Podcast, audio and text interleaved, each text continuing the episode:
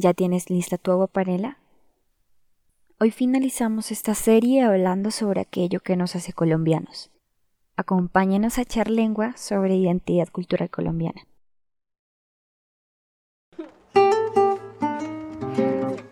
Ahora sí suena, claro, ahora sí me escucho.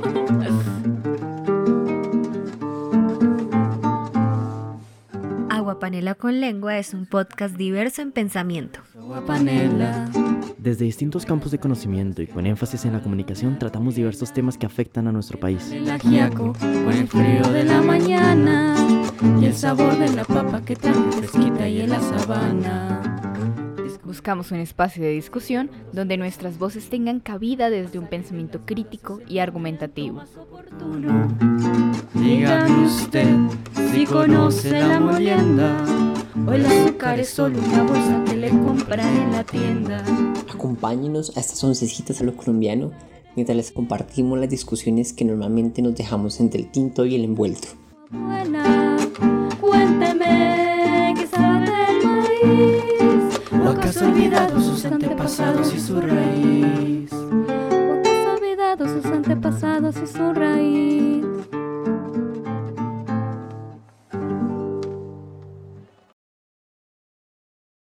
Yo quería acotar otra cosa de la institucionalidad.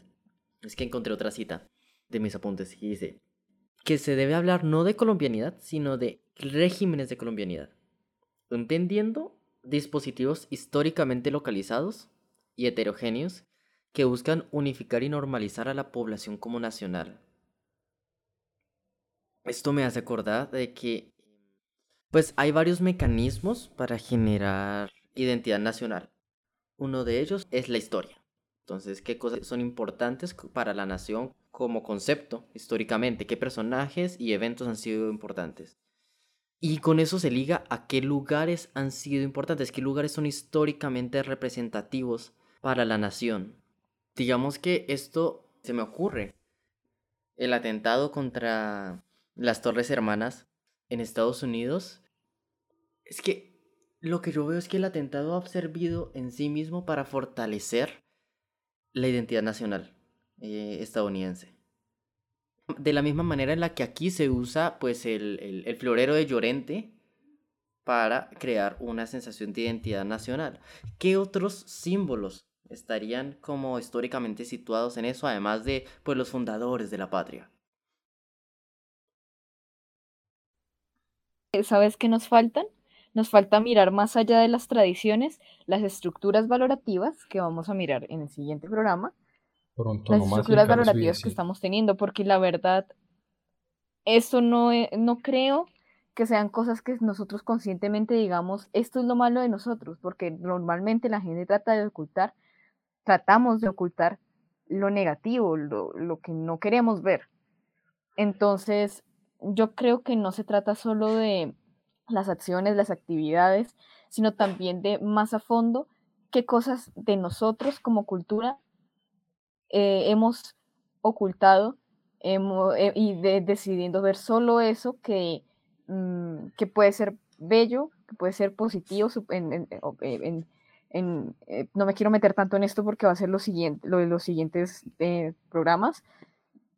Y sobre todo, más que en actividades, reitero, más en- es más en la parte de valores que tenemos nosotros como sociedad.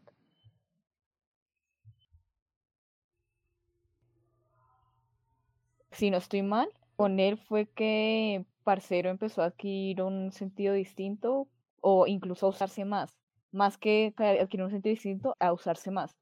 Creo que era una palabra, por ejemplo, que no tenía tanto prestigio a nivel social en Colombia, pero Juanes hizo que con sus canciones se tuviera muy en cuenta y se dijera más. Es prácticamente un icono del rock. Sí. Y ahí yo creo que nos podemos ir a la identidad nacional a partir de la comida. No, pero espere, ¿el deporte? ¿Eh? Bueno, bueno, ¿Acaso, o deporte, sea, deporte. Es que yo sí. deportes no sé. No, yo tampoco sé mucho, pero es que curiosamente yo tampoco sabía que el ciclismo era tan importante para, en Colombia. Que Colombia tenía muchos iconos eh, en el ciclismo. pero leyendo un libro hace poco, él hablaba sobre un muchacho que creció, eh, obviamente es una historia ficticia, pero me parece que tenía demasiada buena investigación acerca de Colombia para, para escribirlo. Hablaba sobre un muchacho que cuando era joven comentaba cómo se veían, los, cómo se escuchaban en la radio los programas de, de ciclismo y que en realidad eran bastante importantes en cualquier lugar de Colombia. Cuando se hacía la Vuelta a España, por ejemplo, eh, era muy común que la gente se reuniera a escuchar esos, esos em, alrededor de la radio en, esos, en sus momentos, los programas. Entonces no sabía que el ciclismo, hasta hace poco me enteré que el ciclismo tenía tanta importancia. Eh, creí que era algo de, de hace poco. Y bueno, ya lo de siempre, el fútbol o el patinaje. Podríamos ir a otros Dale. deportes mm, como la rana o el tejo. Ay, me enteré hace poco que el tejo es un deporte que es de origen indígena. De los muiscas. Sí, yo no sabía, me pareció súper interesante. mm, Lo vi en el Museo Colonial y me interesó, me pareció muy interesante, no sabía. Pero bueno, ¿y el chisme? Es que no me acuerdo muy bien cómo era el juego que ellos hacían, pero consistía en un disco, solo que el disco era diseñado en oro porque representaba el sol, y de ahí nació el disco que conocemos nosotros como tejo. Ellos no estoy muy segura cómo jugaban, pero de ahí sale. No sé si Caña de pronto. Pues en algunos descritos no recuerdo precisamente de quién describía que ellos lo jugaban simplemente en barro y tiraban un disco y la idea era que quedara más cerca del centro. Y a los españoles les llamó la atención y le metieron el polvorín porque el deporte original no tenía pólvora. Y sí es un deporte que se ha hecho, digamos, que se ha mantenido. Tal vez también porque lo- los españoles pues le introdujeron y lo jugaron y digamos que no dejaron tampoco que se borrara del todo. Y Jorge Eliezer Gaitán en una de esas fotos famosas que sale en el barrio, en el barrio Egipto sale jugando tejo. O sea, la, la comunidad acá bogotana también lo jugaba mucho. Eh, aquí los- encontré que era una alegoría al tránsito del sol, al, al tránsito solar, en, en- cuando, cuando era por los muescas. ¿Ves? Está interesante. O sea, era el, el- el- la bocina era un equinoccio. Ta. Bueno, yo quiero postular una idea que me pareció muy impresionante, que la leí en un artículo, también en la, en la caja de, de descripción. Y es que em, en Colombia, bueno, no solo en Colombia, pero tratemos el caso en Colombia. En Colombia, en la actualidad se está definiendo la identidad cultural eh, como si fuera una marca. Entonces la nación se vuelve marca y el producto se vuelven las experiencias. Porque eh, digamos que ni a las personas locales ni a las personas que vienen de viaje les interesa hablar de un tipo que murió hace 300 años y que está en una estatua. No, a las personas les interesa conocer a personas con las cuales puedan tener una conexión emocional y cognitiva real. Es decir, por eso una estatua de Shakira tiene es como más interesante que una estatua de Simón Bolívar. Y es que por, y es que Shakira yo sé que existe, aunque sea solo en videitos. Y sé qué cosas hace, no se vuelve eh, un espejismo histórico. Asimismo, se postulan eh, los lugares por visitar, o sea, las estatuas, los lugares por visitar y la comida como experiencias, es decir, el país, la nacionalidad se vuelve experiencia. ¿Qué opinan de eso? A mí me pareció interesantísimo, pero quisiera saber ustedes qué opinan.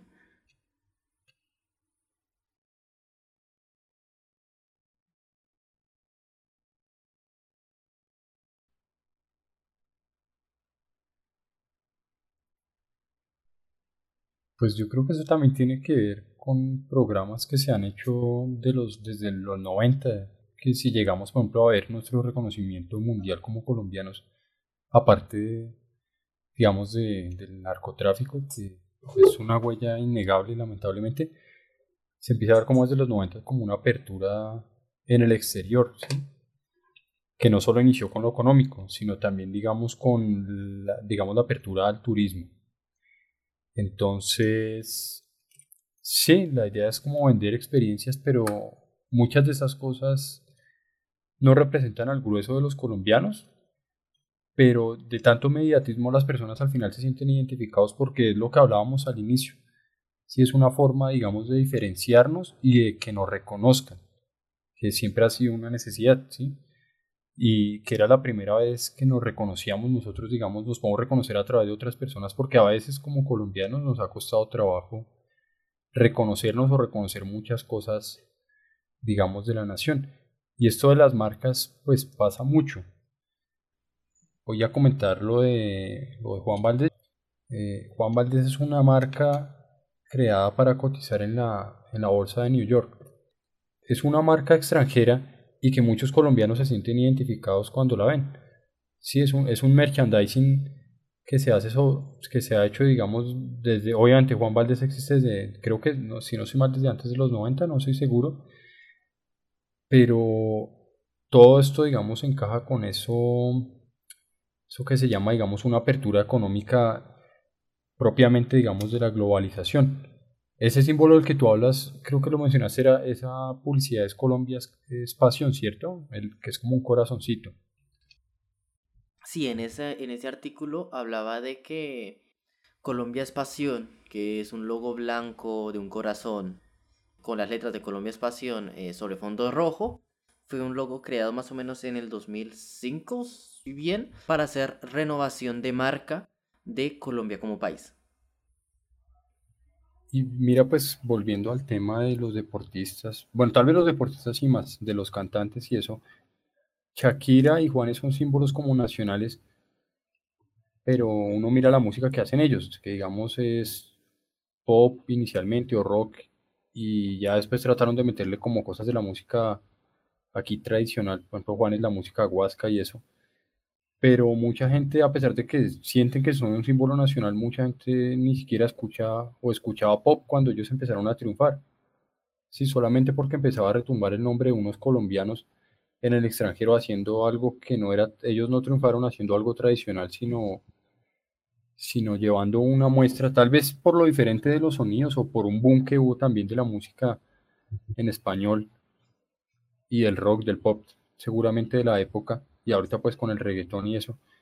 Pero mucha gente no escuchaba eso, pero por el hecho, por el hecho, digamos, de que es un reconocimiento, a pesar de que es ajeno como individuo, ellos se sienten ahí integrados, entonces ya empiezan como a adoptar eso porque los diferencia, les da un reconocimiento también. Entonces empiezan como a adoptar eso. Eso pasa con la marca, por ejemplo, Colombia es Pasión tal vez mucha gente no se sienta identificado con lo que representa o, con el Juan Valdés, porque tal vez mucha gente ni siquiera vaya a un Juan Valdés normalmente a tomarse el tinto, porque los Juan Valdés tienen una estética eh, muy, digamos, sobria de, un café, no sé, parisino, como más elegante, más sobrio, pero no es algo tradicional como donde se toma el café en Colombia, ¿sí? Además, venga, esto se puede extrapolar un poquito en eh, el café, por ejemplo. Yo creo que mucha gente, o bueno, yo creo que eh, parte del gusto generalizado del café es un reconocimiento nacional em, de Colombia como país cafetero. Sin embargo, también se podría entender como una estrategia comercial. Es decir, eh, es decir, no sé, lo que estoy pensando, esta, es una idea que me acaba de ocurrir. No nos gusta el café y por eso somos cafeteros, o sea, y por eso... No, nos, no es que nos guste el café y produzcamos café y, y por eso se nos reconoce, sino debido a que hicimos campañas de que se nos reconociera por el café, es que tomamos café. ¿Sí me hago entender?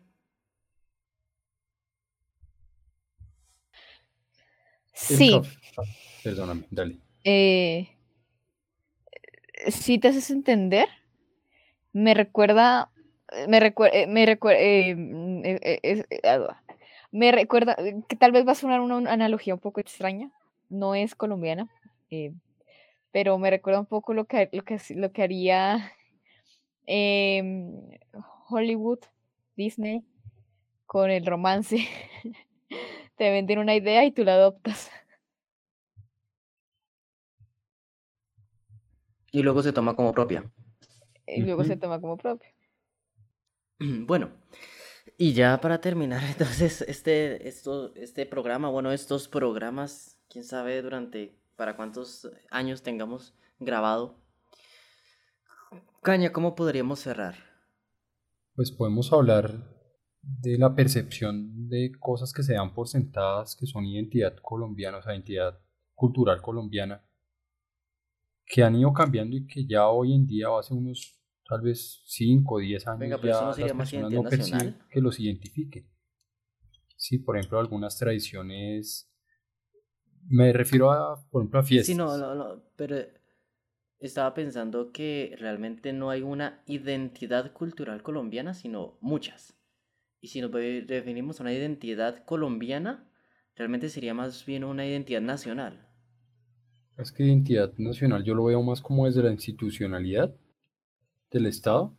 Sí, claro, solo que es la única fuerza homogeneizadora que podría juntar las distintas partes del país. Porque si no, cada parte tendrá sus propias prácticas, en- incluso en fiestas. las fiestas, por ejemplo, más extendidas en Colombia, la mayoría son, pues la más famosa la de Barranquilla, eso, pero digamos que en la zona central del interior hacen muchas fiestas de patronales, las que llaman de los patronos, pero son fiestas de, no necesariamente una procesión o algo así, sino por ejemplo hablo de San Pedro, San Juan, o de algunas fiestas que se hacen en otros países, en otras zonas más conservadoras del país, como las corralejas. Actualmente hoy las personas no se sienten identificados y más la juventud.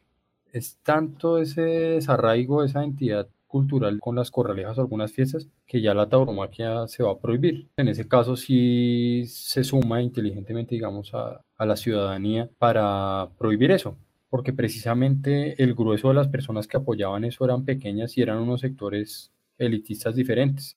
Hablando de eso, no es, no sería también un, pues un cambio más bien más en progreso, el paseo con olla a río. Yo siento que eso está desapareciendo. Uy, sí. ¿Ustedes fueron alguna vez a Paseo de Olla? Creo Sí. que no. Yo solo una vez y estaba pequeño, no recuerdo, pero sé que tengo un montón de fotos de mis papás y mis tíos y mis abuelos en Paseo de Olla. En mi familia muchos recuerdos del monte, como que se iban al monte a pescar todo el día, que se iban a hacer X o Y o Z cosa, y eso, yo de eso no, o sea, yo no viví nada de eso. Sí, sí, tienes razón y no habla de Paseo de Olla y la gente de una vez dice que eso es muy colombiano, que no sé qué. Bueno, pero creo que tocaría preguntarle a la gente ya que vive cerca de esos lugares, pues, los del pueblo, o si sí lo hacen o si sí ve que lo hagan, porque nosotros, pues al ser rolos, difícilmente lo podemos hacer. Ahí en eso también habría otro campo y es nuevamente el de la comida. Yo lo que veo, bueno, aquí obviamente esto sí tengo menos experiencia, no tengo muchos datos, pero me parece que la cultura culinaria se está perdiendo porque hay un corte en donde em, en algún momento los jóvenes dejaron de aprender las tradiciones culinarias de sus ancestros. Ay, sí, de hecho, con respecto a eso, hace unos días fui a comer ramen, hablando con la persona con la que fui, yo le preguntaba esto más o menos qué tipo de plato sería en Japón. Es- me imagino que es algo típico y que se come continuamente. De hecho, se ve que es un plato que probablemente comen diario. Y estaba preguntándole qué comida colombiana de pronto podría tener un rol similar. Porque si hablamos de sopas, por ejemplo, ya las sopas realmente se están perdiendo también. No es algo que podríamos llamar que comemos continuamente, cosas por el estilo, sino ya incluso representa como para ocasiones. Y siendo así, yo no sé qué comidas, entonces se podría decir que, que son diarias, que son típicas, que representan a la gente. Incluso yo le dije es que esto se podría igualar de pronto al corrientazo, pero me pareció que aún así tampoco. Mm, corrientazo como, como símbolo cultural. Eso está interesante. Sí, yo, yo agradezco que mi mamá hace muchas sopas y porque a ella le encantan, pero creo que si mi mamá no las hiciera, yo también ya perdería la costumbre de comer sopa, aunque me gustaría continuarla. Tú le has preguntado a tu mamá que te enseñe. A mi mamá no, a mi mamá no le gusta enseñar, a mi, con mi mamá toca pararse al lado de la olla y ver qué hace. Si ve, eso también es cultura. Yo me quería ir a, no sé, pero a lo mejor si hay un conservadurismo cultural en tanto al baile. yo veo que sigue siendo muy extendido el aprender a bailar eh, géneros latinos de música. Es como listo, sí, bailar el twerk y bailar reggaetón y, y, otros géneros, pero géneros em, más clásicos como vallenato, salsa, merengue, aún hay, no sé, pero aún veo bastante interés en aprenderlos. La salsa se ha popularizado mucho y pues no solo por Colombia, y hay otros que también, el, pues el vallenato, la cumbia, pero por ejemplo, los que son tradicionales, así la música huasca o, los 50 de Joselito, yo creo que no han desaparecido porque son tan tradicionales que aún uno en diciembre los escucha y los coloca. Es algo que no, no molesta tampoco escuchar, pero que la gente creo que ya lo piensas como música de diciembre y no música que sea tradicional. Se está ritualizando.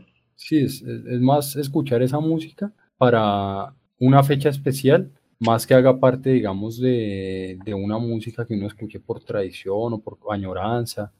Creo que a eso es a lo que se refería Limonada, por ejemplo, el, la salsa. Y yo no sé si de pronto también se pueden estar reviviendo, yo no conozco mucho de, baile, pero creo que tal vez se puede estar reviviendo en, en algunas ocasiones, porque eso también puede ser un icono nacional y por ende de pronto ser llamativo para el turista y por ende llegar a ser algo más económico pero también ya no nos avergüenza decir que tenemos raíces indígenas, que estamos dejando de lado un poco esos elitismos burgueses y que por fin estamos haciendo una mirada, digamos, a nuestro pasado histórico retrospectivo, reconociéndonos como colombianos, buscando en algunos símbolos, así sea Shakira, sea Juanes, encajan, ¿sí? Que se encuentran, que son como un sancocho y que ya no nos avergüenza nuestro pasado y que por fin estamos haciendo una pausa después de tanta violencia, una pausa que tal vez debimos haber hecho hace mucho tiempo para para evitar tanto conflicto, de mirarnos como colombianos y entender que, tenemos muchas cosas que a pesar de que nos diferencian, tenemos muchas cosas en común y podemos tener un proyecto de nación, digamos que, vayan en, que vaya en pro pues, del interés de todos. Uy, bueno, no, me parece muy bonito lo que, lo que, lo que dice. Yo no, yo no soy tan positivo. Yo no, no. Por las reflexiones que he logrado hacer, no, no puedo ser tan positivo. Pero ese no tan positivo lo vamos a tratar en el siguiente programa. Por ahora.